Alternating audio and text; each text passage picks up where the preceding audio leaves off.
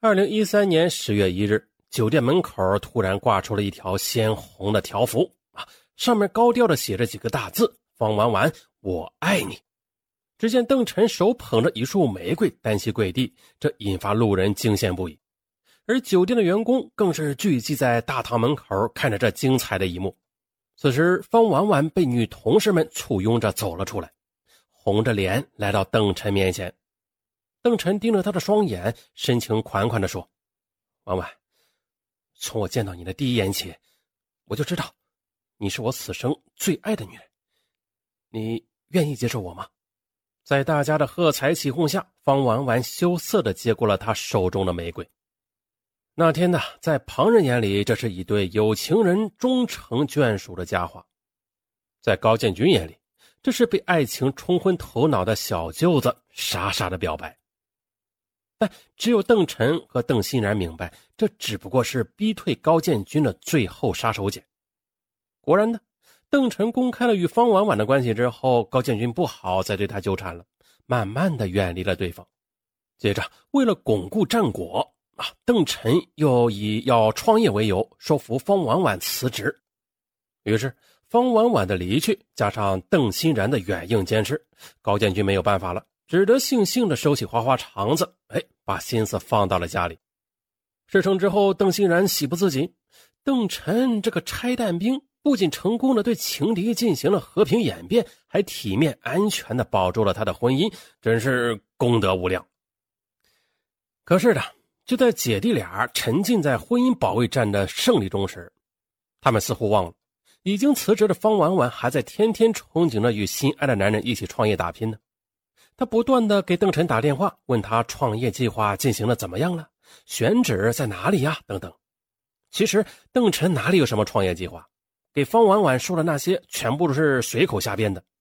他想的很简单，那等把方婉婉赶出姐姐的婚姻之后，就告诉他，他自己的父母又不同意投资了，让他重新的找份工作，然后渐渐的疏远他，找个机会说分手。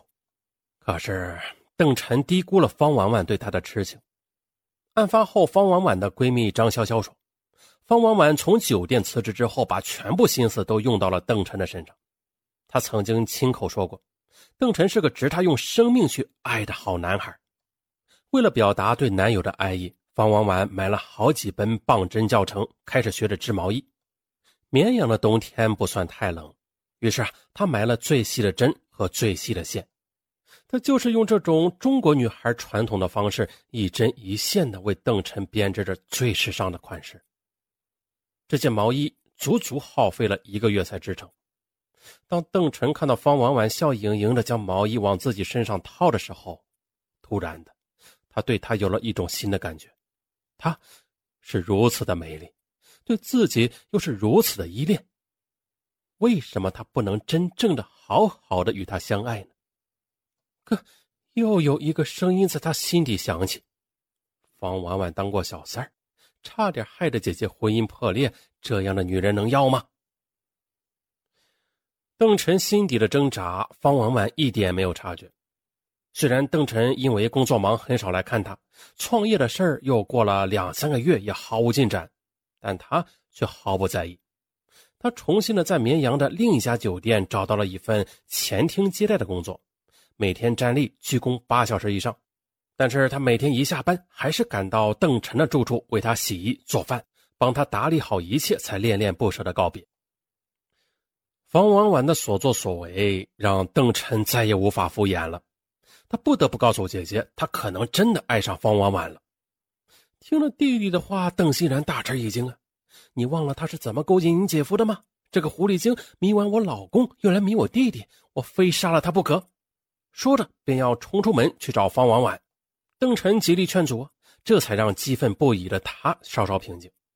他哭着说道：“晨晨，就算姐答应你跟那个狐狸精在一起，那，你姐夫怎么跟你们相处啊？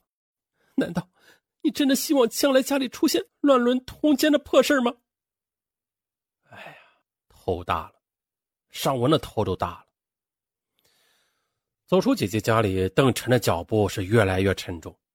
姐姐的话不无道理，啊，他既然是个拆弹兵，又怎么能与炸弹安然相处呢？唉，这段刚刚萌芽的爱情，不如就让他自生自灭吧。从那天起，邓晨不再接方婉婉的电话，偶尔相见也是冷冷的敷衍。这，他的态度令方婉婉大惑不解。他不断的恳求邓晨告诉自己究竟做错了什么，而邓晨只是硬起了心肠，不再理他。二零一四年二月七日晚，方婉婉约邓晨到人民路的一家茶楼喝茶。邓晨不堪内心的折磨，决定将事实和盘托出，让方婉婉死心。可当他把姐姐如何得知姐夫出轨，自己如何卧底、如何拆弹的过程一五一十的说出来时，方婉婉面如死灰，眼泪不由自主的淌了出来。等邓晨说完之后，他用颤抖的声音问他：“原来，原来你们是一家人。”原来你给我送的花，说过的情话，都是假的。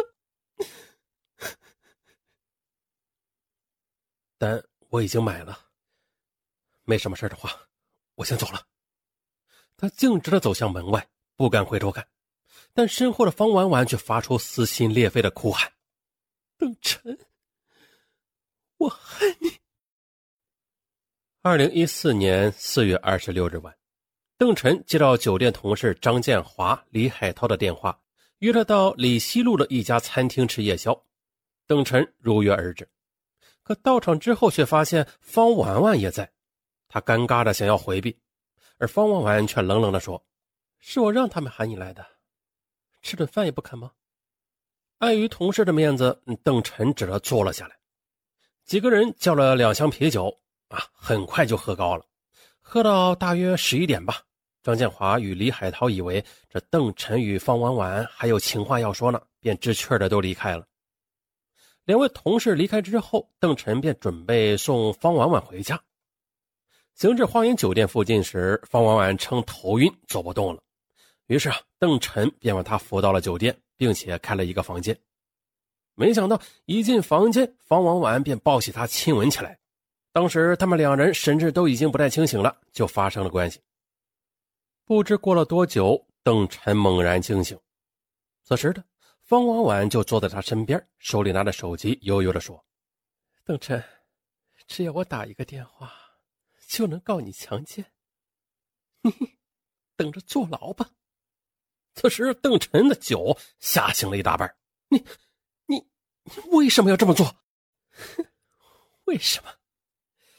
你害我丢了工作，也不再相信爱情。告诉你，等你进了监狱，我还要去找高建军，你姐姐一定会成为弃妇的。方婉婉的话让邓晨的脑子嗡的一声，他威胁道：“你不许这么干，听到没有？”而方婉婉却不管他说什么，抓起电话便开始拨打。此时的失去理智的邓晨顺手拿起桌上的一个酒瓶，向着方婉婉的头上狠狠的砸去。方婉婉的头被砸破，鲜血直流，她大声的喊叫，并向门口爬去。邓晨怕她真的出去报警，慌乱中脱下自己的衬衣，用衣袖勒住方婉婉的脖子，直到她窒息而亡。杀死方婉婉之后，邓晨失魂落魄的来到了姐姐家，告诉她自己杀人了。邓欣然大吃一惊，但是他毫无办法。最后，他用自己的手机报了警。二零一四年四月二十七日早上七点，邓晨在姐姐邓欣然的陪伴下走进了绵阳市公安局自首。八月，此案被移送至绵阳市中级人民法院。二零一四年九月，邓欣然代表邓晨向方婉婉的家属赔偿精神抚慰金三十万元。好，本案件当中啊，也没有说出这个邓晨的最终判决啊。最终是由于方婉婉与邓晨发生性关系，无法定性是强奸还是双方愿意，因此呢，绵阳市中级人民法院对此案仍在进一步审理中。